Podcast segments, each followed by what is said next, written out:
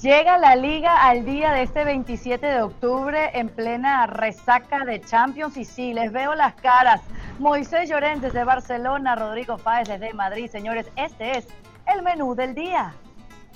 El Barcelona fracasa y se queda fuera. El Madrid tropieza, pero nada cambia. En los insiders veremos qué nos traen nuestros protagonistas y siempre hay un tiempo extra. Esta vez celebramos como los portugueses.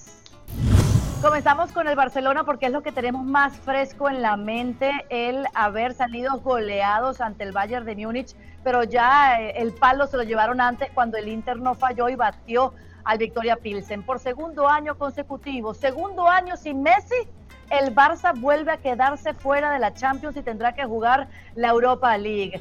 Moy, ¿cómo están en el Camp Nou y cómo se pasa la página pensando en que el próximo partido es en Mestalla por la Liga?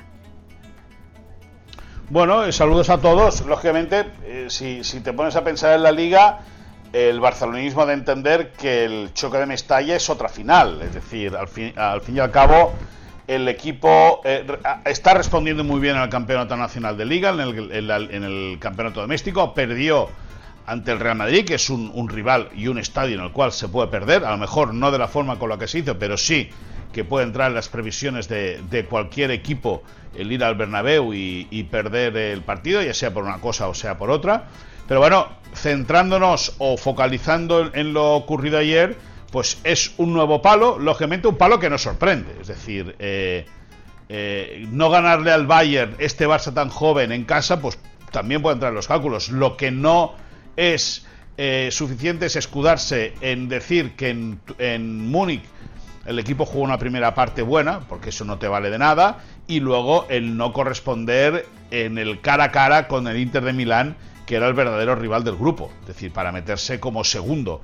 El Bayern va a hacer, a, priori, si, si, nada cambia, 15, eh, va, a ganar todos los partidos, eh, eh, se va a quedar, como, lógicamente, como primer grupo, y la batalla la tenía el Barça contra el Inter. Fracasa en el juego y luego no es afortunado en eh, Milán, en el Giuseppe Meazza, en aquel partido que pierde por 1-0 y fracasa estrepitosamente a nivel deportivo en el, en el Camp Nou al, ser incapaz de ganar al conjunto italiano.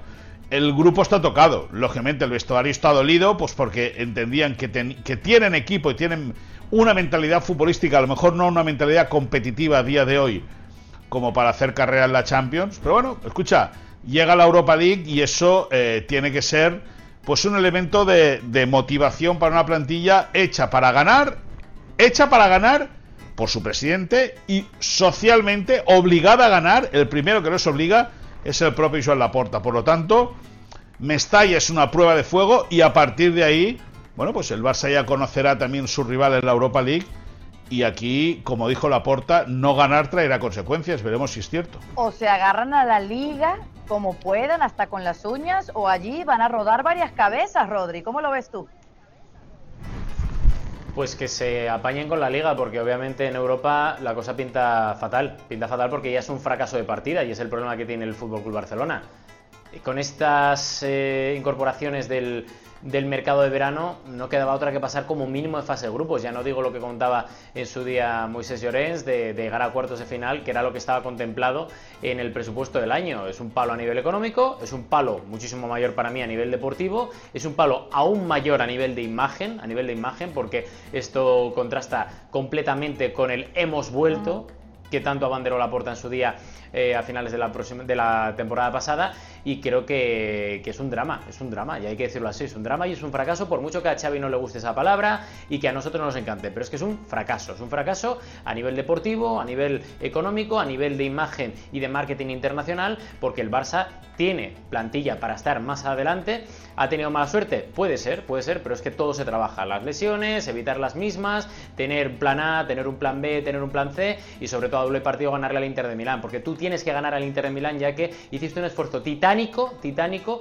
para eh, reforzar el equipo y tener cosas que el Inter de Milán no tiene. Y si vamos línea por línea, el Barça es mejor que el Inter de Milán en todas y cada una de las líneas. Dicho lo cual, que se focalicen, porque yo creo que es lo suyo, en la liga, porque es que también voy a decir una cosa, por mucho que Moy, y yo entiendo que, que al final el Barça tenga que esa obligación o esa responsabilidad de ganar, al final la Europa League no deja de ser una decepción. Y no voy a decir que es un marrón para los jugadores, porque no, pero es una decepción y vamos a ver cómo se recupera moralmente esto el Barça. Hombre, Rodri, los principales, los principales causantes de que el equipo vaya a la Europa League eh, y que sea un marrón son los jugadores. Sí, obvio. Eh, evidentemente, o sea que si es un marrón que se lo coman y si es con patatas, pues que desaproveche.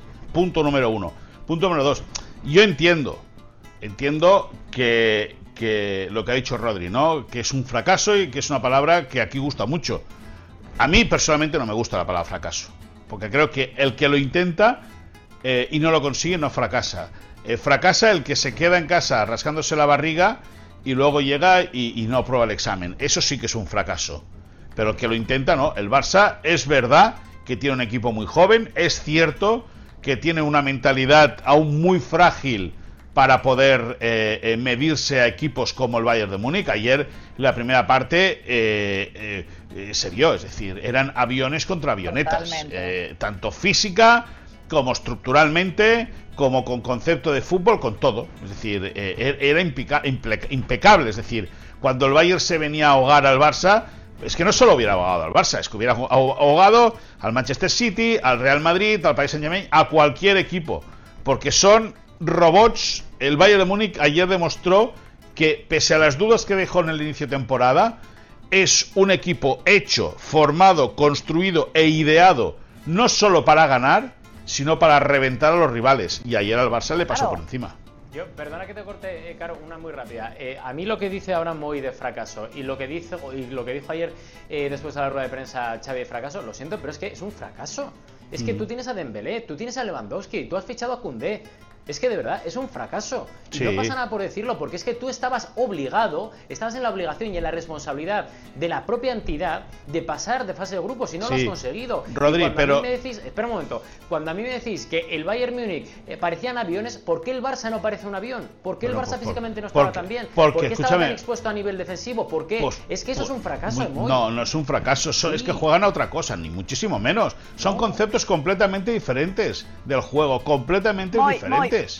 Tú fíjate, perdona, la estatura, la corpulencia, la fortaleza de los mediocampistas del Bayern de Múnich y la fortaleza, la corpulencia y la consistencia de los centrocampistas del Barça. Es que no tiene nada que ver. Es por un modelo, por una idea de juego completamente diferente, Rodri. Pues entonces, más a mi favor, si en esa idea o ese modelo de juego no puedes desarrollar tu juego y no puedes ganar como has estado ganando en los últimos 15 años, pues apaga y vámonos. No, ¿por qué? Porque es un equipo muy joven, Rodrigo. Si es que estamos en formación. Es que, no nosotros, ¿eh? El Barça es un equipo en formación. y es verdad, no, no podemos pretender que los Pedri o los Gaby jueguen a lo Iniesta y a lo Busquets como la época de Guardiola, porque Xavi no es Guardiola y a todos les falta mucho, pero lo que dice de los jugadores, el tema Lewandowski, ¿cómo está el polaco? Porque sale 10 minutos del final y se va sin marcarle a su ex equipo. Por supuesto se siente fracaso porque todos esperábamos que Lewandowski fuese el Lewandowski de siempre en Champions también para el Barça.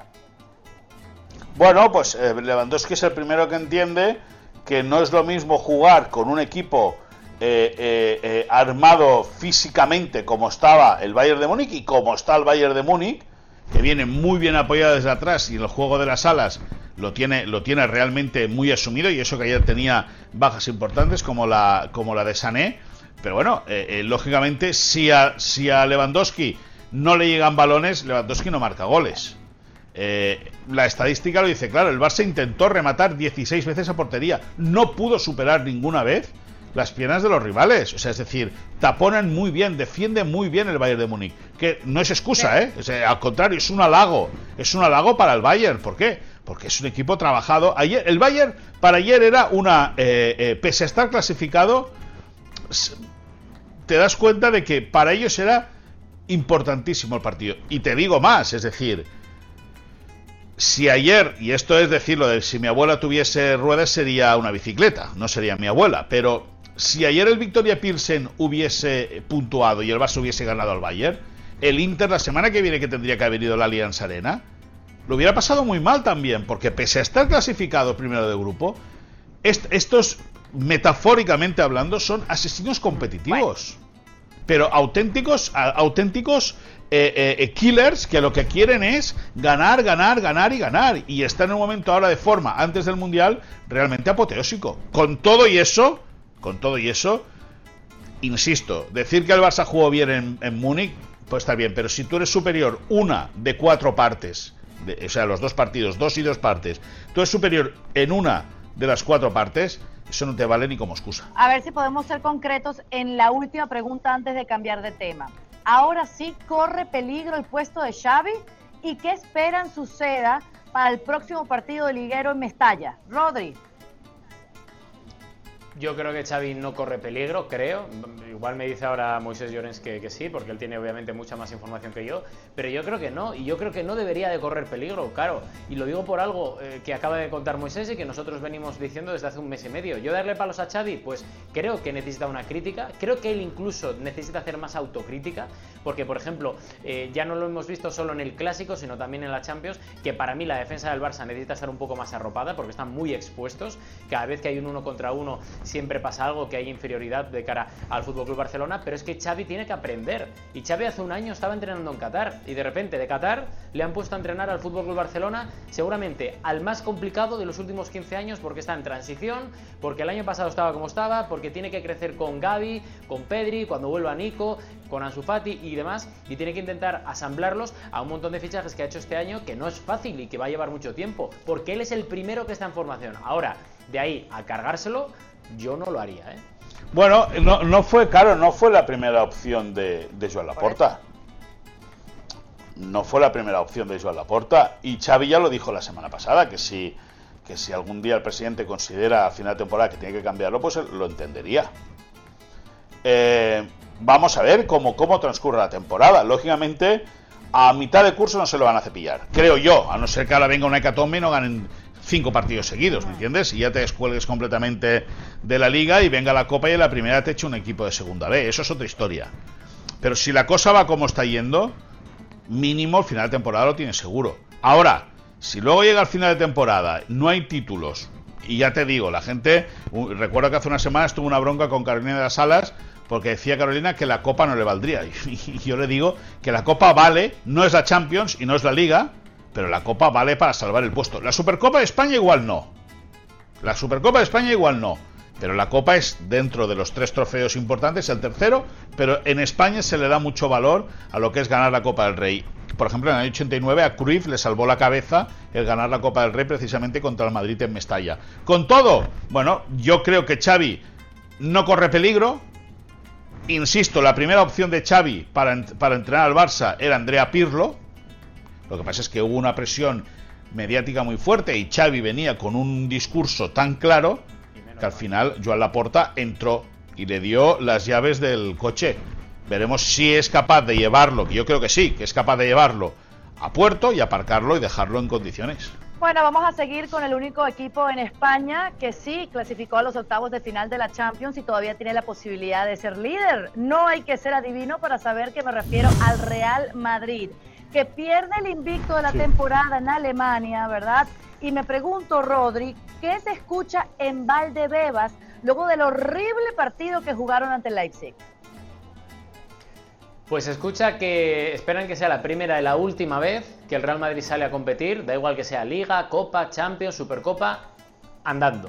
O sea, esperan que sea la última vez que el Real Madrid salga andando en partido, porque la relajación del otro día fue alarmante, alarmante. Y eso se notó muchísimo porque el Leipzig parecía eh, un portaaviones. Un portaaviones con aviones saliendo, los cazas, eh, despegando, aterrizando, haciendo lo que les daba la gana. Y eso lo saben, son conscientes. Hay enfado monumental de, Ancelotti, a pesar de que luego diga en rueda de prensa que no, y a pesar de que luego Courtois sea el único autocrítico del vestuario y que le contradiga al propio Ancelotti, pero hay enfado porque la media hora del otro día, si en vez de en fase de grupos con la clasificación ya matemática conseguida ocurre en octavos, son cuartos, o semifinales, el Real Madrid lo más normal es que esté fuera de la competición. Por lo cual, ya focalizados en Liga, en ese partido contra el Girona, vuelven en teoría, vuelven en teoría Benzema, Modric y Fede Valverde, que ya parece que están recuperados y que podrían llegar a ese partido contra el Girona, en el cual, insisto, no pasearse y sobre todo confianza en las justas son las dos frases que más se están repitiendo en el día a día de los entrenamientos caro del Me gusta, me gusta. Y si hay enfado, que volteen a ver al Barcelona y se les olvida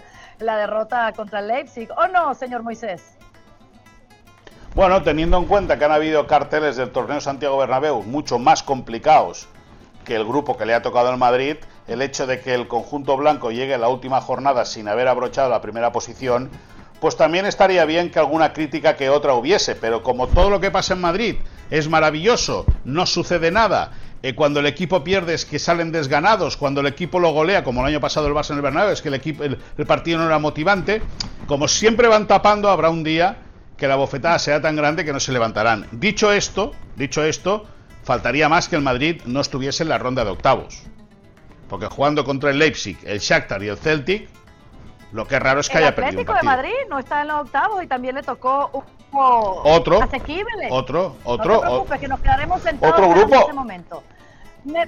No, otro, otro, otro, otro, otro, otro que se puede etiquetar de fracaso, porque no meterte con el Brujas, el Leverkusen y el Oporto, pues también tiene su qué. Ahora, me pregunto, Rorro, si hay eh, señalados después de esta derrota y pensando en esas rotaciones que podríamos ver el domingo en el Bernabéu, ¿no? Por lo, de Marco Asensio de titular, que, en verdad no, no, marcó la diferencia, Camavinga de titular, obviamente es un, un revulsivo, Chuameni, Nacho, Alaba, Lucas Vázquez, que cualquiera, dime cualquiera que haya salido señalado y que podríamos ver una consecuencia en los próximos partidos ligueros.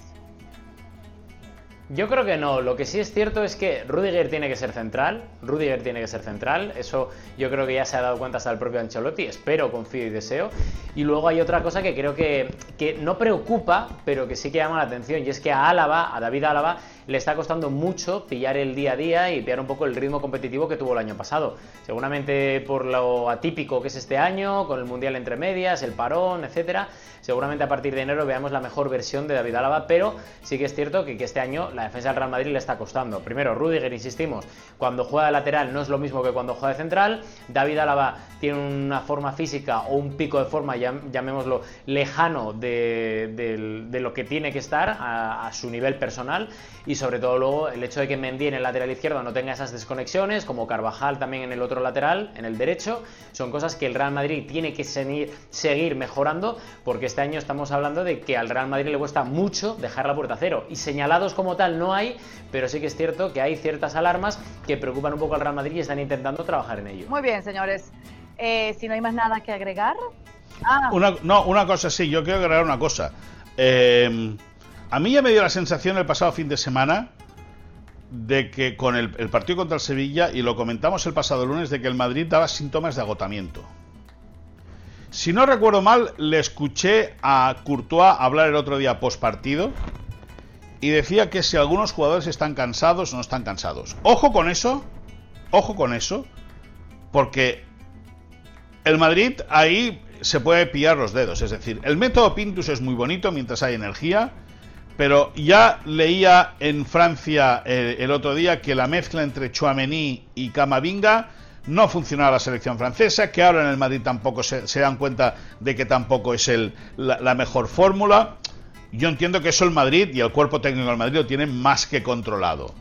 Pero ya me dio la sensación el otro día contra el Sevilla de que el equipo estaba agotado, pese a que gana el partido y en Leipzig más o menos lo mismo. Es decir, que a lo mejor el no salir con ganas, el salir desmotivado, se quiere tapar que el equipo está cansado porque no hay rotaciones. No, no hay rotaciones, no. No hay dos hombres por puesto, que eso lógicamente al final se puede y que cuando no juega Benzema, Valverde o Modric, se nota altamente esa falta de intensidad, Rodri. ¿Qué puedes decir al respecto de lo que comenta Moy?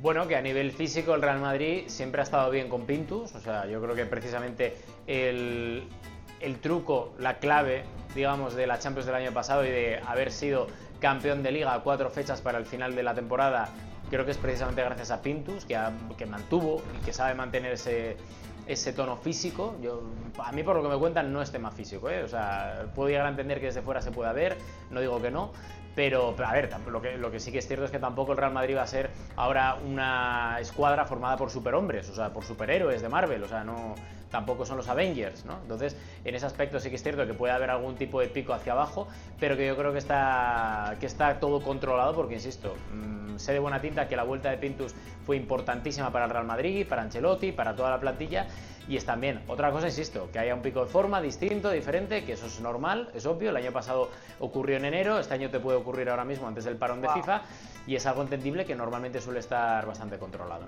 Si están cansados ahora, no me puedo imaginar lo que será después del Mundial, señores. ¿Qué tal si pasamos con esta energía a los insiders?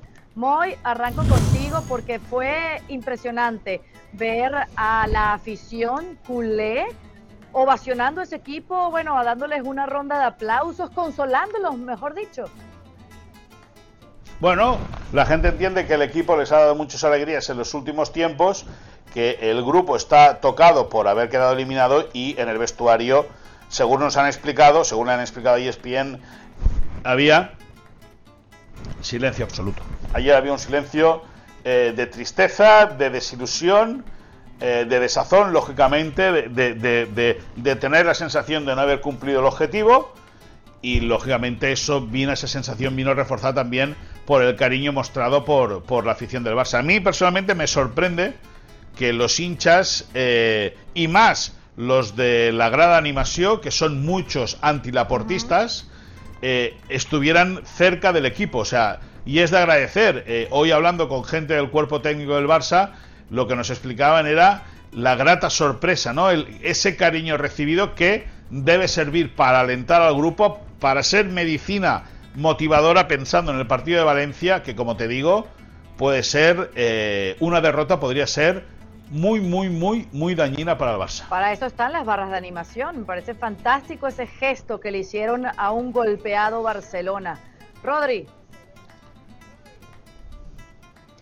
Yo tengo unas informaciones que, me vienen del propio Real Madrid, de dentro del club, que ha sorprendido muchísimo, muchísimo la, eliminación tanto del Fútbol Club Barcelona como del Atlético de Madrid. Más que nada porque desde el Club Blanco se esperaba que los dos estuvieran en octavos de final, con sus problemas, con sus obstáculos, como el Real Madrid, pero, pero, pero se esperaba que los dos estuvieran en la siguiente ronda. Y ha sorprendido muchísimo, primero, en el caso del Atlético de Madrid, en un grupo que no vamos a decir fácil porque es Europa, pero de los tres seguramente el más fácil. Y sobre todo también lo del Barça porque obviamente no está al nivel del Bayern, pero la gente del Real Madrid, digamos, de dentro del club se esperaba que el Barça estuviera y encima con las buenas relaciones ahora que hay entre la Porta, Florentino, por el tema de la Superliga, eh, son dos entidades muy parejas en muchas de las estrategias económicas, barra de marketing de, de aquí a cinco años, pues ha sorprendido muchísimo. Me encanta. Bueno, eh, hay planes con Alejandro Valde, quizás el que se sale del pote de los que hicieron una mala actuación contra el Bayern de Múnich. ¿Moy? Sí, lleva ya unas semanas Alejandro Valde asentado, eh, sintiendo la confianza de Xavi Hernández, notándose a gusto defensivamente, atacando, teniendo unas arracadas tremendas que le han permitido jugar desde que era un chiquillo hasta a llegar a la élite, sigue jugando con dorsal del filial, con dorsal no profesional, pero eso lo quieren arreglar pronto. Están negociando el Barça y George Méndez la ampliación del contrato del eh, futbolista de ascendencia dominicana. Eso hay que tenerlo en cuenta también. Eh, está explotando muy bien la velocidad Alejandro Valde. Está en manos de un fisio particular que le está ayudando a eh, a saber explotar muy bien sus virtudes y la idea es firmarle contrato hasta el 2027. Lógicamente ya con ese contrato profesional en marcha dejaría el dorsal de filial, pasaría a tener dorsal del primer equipo y el Barça se apoya en ese lateral zurdo, en ese jovencísimo lateral zurdo, para seguir eh, formando un equipo de mucho futuro, un equipo eh, eh, en la base con Pedri, con Gaby, con Ansu, con Nico que está cedido en el Valencia, con Eric García. Es decir, el Barça está formando una escuadra de gente formada en casa para tratar de volver al éxito. El camino va a ser duro, va a ser rocoso, pero lo van a conseguir con Alejandro Valde en el costado izquierdo. Hay desolación en el Metropolitano. Rodri eh, Carrasco cogió los galones, la responsabilidad de tirar el penalti y lo falló. ¿Cómo está el jugador? Está mal, está muy mal, Caro, porque a nivel, a nivel personal, digamos que, que Yanni Carrasco no está en el mejor año de rendimiento deportivo, ha sido papá, le cuesta mucho dormir, por lo que me cuentan además, y sí que es cierto que tenía especial énfasis en, volver a, tomar un poco liderazgo del ataque del Atlético de Madrid, como fue en el día de ayer, precisamente con esa titularidad. Pero, pero está muy mal, muy mal. De hecho, me cuentan que ayer se emocionó mucho, eh, obviamente no en el buen sentido, sino en el malo. Estaba muy decepcionado, llorando en el vestuario del Atlético de Madrid por ese fallo.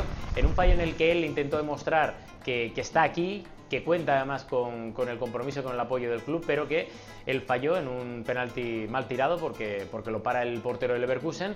En una acción además, justo antes de tirar el penalti, que pudieron captar las cámaras de la Champions League, en la que eh, Joao Félix le pide tirar el penalti a Yannick Carrasco, que él dice no, yo soy aquí el veterano, voy a tirarlo yo, que está muy bien, yo creo que dice mucho de la valentía y del compromiso de Yannick Carrasco, pero está muy mal. Y uno de los objetivos del Atlético de Madrid es recuperarlo anímicamente, porque digamos que no está en el mejor momento de su carrera y menos obviamente en el mejor de los momentos de, la etapa que esta segunda que lleva en el Atlético de Madrid. Por cierto, Caro, deja que te diga, yo conozco el caso de dos futbolistas de, la élite del fútbol español, de, primera división, que siendo papás les afectó mucho, ¿eh? O sea, el hecho, por mucho dinero que tengan y por muy grandes que sean sus casas, eh, hay parejas que deciden criar ellos a los hijos sin ayuda externa. Y al igual que conocía gente que tenía niñeras que vivían con ellos en la casa para que cuidara a los niños de pequeño eh, o, bebés, hay futbolistas que sufren, entre comillas, eh, las consecuencias de tener una criatura que pueda dormir, que pueda dormir mal, que te pueda que, pueda cortar el ritmo de sueño y lógicamente en los futbolistas eso se acaba notando mucho luego sobre el juego. Menos mal que son etapas nada más y que esa, ese duro momento no, no dura para siempre. Ahora, eh, nos queda un insiders más de cada uno. Moy, dime el tuyo con respecto a los ojeadores del Barça en el mundo. Sí, bueno, no, el, el, Barça, el Barça va a desplegar una red de ojeadores en el Mundial, aunque todos los futbolistas que van a acudir a la Copa del Mundo, el Barça los tiene más que controlados, sobre todo a los más importantes o, a los que juegan en las grandes ligas, pero eso no quiere decir que el Barça no vaya a tener presencia en, eh, con, scouters, en, eh, eh, con un equipo de scouting en la Copa del Mundo de Qatar. se ha definido, posiblemente sea un grupo de 3-4 personas las que viajen para tratar de controlar una serie de futbolistas entre los que acaban contrato y gente que acaba contrato esta temporada, esta temporada que viene no, sino la otra, porque los quieren tener muy amarrados de, cerca, quieren eh, eh, comprobar cómo se comportan con sus selecciones en partidos de altísima intensidad y bueno, yo creo que ese es un buen trabajo, un buen acierto del área deportiva del Barça, el eh, hacer que en una Copa del Mundo en la cual están todos los mejores futbolistas del mundo, los que no están lesionados, concentrados en, un campeonato, pues poder verlos de cerca. Muy bien, Rodri, así como te pregunté por Xavi, también lo tengo que hacer por el Cholo Simeone, si ahora sí corre peligro su puesto. De momento no, hay tranquilidad en torno a la figura del Cholo Simeone. Eh, yo siempre lo he dicho y es lo que me cuentan a mí, que solo se irá y siempre que, gane. Él no se quiere ir por la puerta de atrás del Atlético de Madrid, él se quiere ir además en victoria cuando, cuando consiga títulos. De momento no lo está consiguiendo, obviamente, y este año tiene muy, muy, muy complicado conseguirlo. Vamos a ver qué, ocurre, porque obviamente no es algo definitivo. Pero sí que es cierto que, ahora mismo estamos en el momento más triste del Cholo Simeone, que al igual que Yanni Carrasco estaba mal, pues también podemos decir que a nivel psicológico le afectó muchísimo lo de ayer a, a Diego Pablo Simeone, pero él sigue con fuerzas intenta recuperarse poco a poco y de la forma más rápida posible para no tener ningún tipo de reflejo en el plantel, porque el plantel en liga está jugando muy bien, pero la continuidad del Cholo Simeone está asegurada, por lo menos hasta que él quiera y por lo menos hasta final de temporada. Recordemos que acaba contrato en 2024, la renovación que en su día dio ESPN eh, e y que adelantamos, y la intención del Cholo es la de cumplir su contrato, salvo catástrofe y salvo que al final, cosa no esperada, él sea parte del camino. Tú dices de catástrofe, yo pienso que todavía no tienen asegurada esa posibilidad de jugar a Europa League, algo que te van a tener que cerrar en Portugal el próximo mm. martes. Y esto me lleva al tiempo extra, porque hablando de Portugal y de portugueses, miren cómo celebraba un equipo cuando veían que Carrasco había fallado ese penalti. ¿Se animan? Bueno, pues esto es el Oporto, que ayer justo antes de, justo nada más aterrizar precisamente en el aeropuerto del norte de Portugal, pues veían cómo Yannick Carrasco fallaba ese penalti que les daba el pase a octavos de final de forma matemática, lo celebraron como creo que además es normal, Pinto da Costa incluido, y vemos al presidente del Oporto, que con la edad que tiene ya como podía, pero, pero lo celebraba, y la verdad que a ver, yo creo que son imágenes muy chulas, muy bonitas, acercan mucho porque son muy normales y muy naturales, pero claro, los aficionados del Atlético Madrid, los jugadores del Atlético Madrid dirán, en buena, en buena hora, en buena hora han cogido y han grabado esto. Ahora, escuchadme una cosa, escuchadme una cosa. Yo no sé si habéis visto un final de partido más dramático no, no, que ese. No, hemos visto. Ojo, eh. Ojo, yo sé que el iniestazo, yo sé que el iniestazo para ti fue como eso, pero, pero, pero, ojo, eh. Ojo que, que perder una eliminatoria o, dejar de ser, de meterte en, octavos de la Champions con tres remates seguidos, desde, bueno, tres remates seguidos dentro del área pequeña, me parece. Penalti fallado con tres rechaces, mejor dicho así, ¿verdad? Sí, mejor dicho, sí, sí, correcto. Pero con tres remates dentro del área, es que parece. Y además el último golpea las oh, piernas de Carrasco. No. Es que es, una cosa tremenda. Un final muy cruel, pocas, pocas veces antes visto, y bueno, así, a, a consolarse para después, a pensar en el próximo martes. Yo feliz porque hemos grabado otro gran programa de la Liga al Día con los mejores. No se olviden que si están en los Estados Unidos, tengan ESPN Plus para ver todos los partidos. La Liga al Día con Moisés Llorens y Rodrigo Fáez, dos veces por semana. Hasta el próximo lunes.